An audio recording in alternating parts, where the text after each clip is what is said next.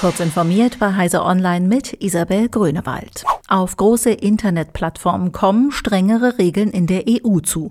Nach dem Europaparlament haben jetzt auch die EU-Staaten dem Digital Services Act, also dem Gesetz über digitale Dienste, zugestimmt. Das DSA schreibt Plattformen mehr Verantwortung zu und soll sicherstellen, dass bestimmte Inhalte schneller aus dem Netz verschwinden.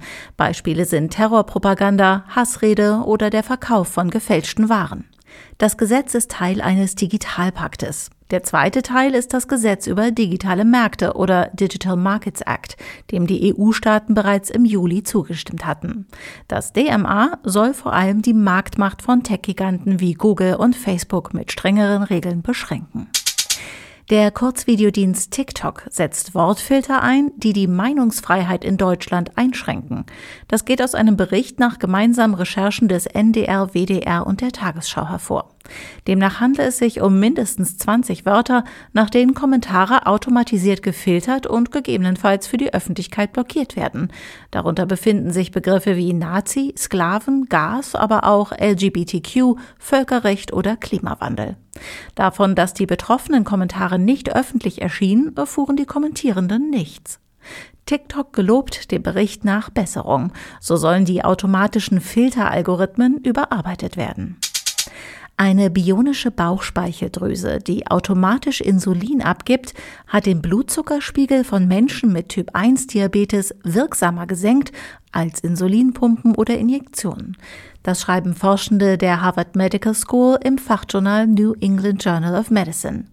Das Gerät überwacht den Blutzuckerspiegel einer Person rund um die Uhr und gibt je nach Bedarf die richtige Menge Insulin über einen dünnen Schlauch in den Körper ab. Bionisch bedeutet, dass die Funktionsweise der künstlichen Bauchspeicheldrüse der des biologischen Vorbildes nachgebildet oder daran angelehnt ist. Startschwierigkeiten bei Overwatch 2. Der Nachfolger des beliebten Online-Shooters von Blizzard Entertainment war zum Marktstart am Dienstagabend wegen Serverproblemen kaum spielbar. Laut Blizzard-Präsident Mike Ibarra lag das an DDoS-Attacken auf die Serverinfrastruktur der Spielefirma.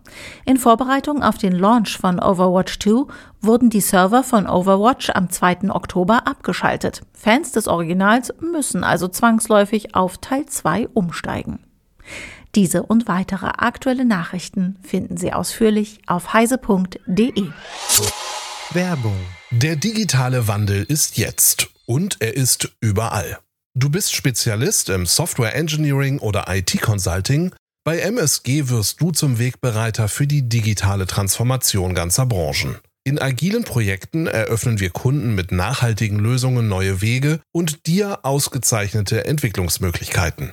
Flexible Arbeitszeiten mit Überstundenausgleich sorgen dazu für eine gesunde Work-Life-Balance. Lerne uns kennen und bewirb dich auf karriere.msg.group.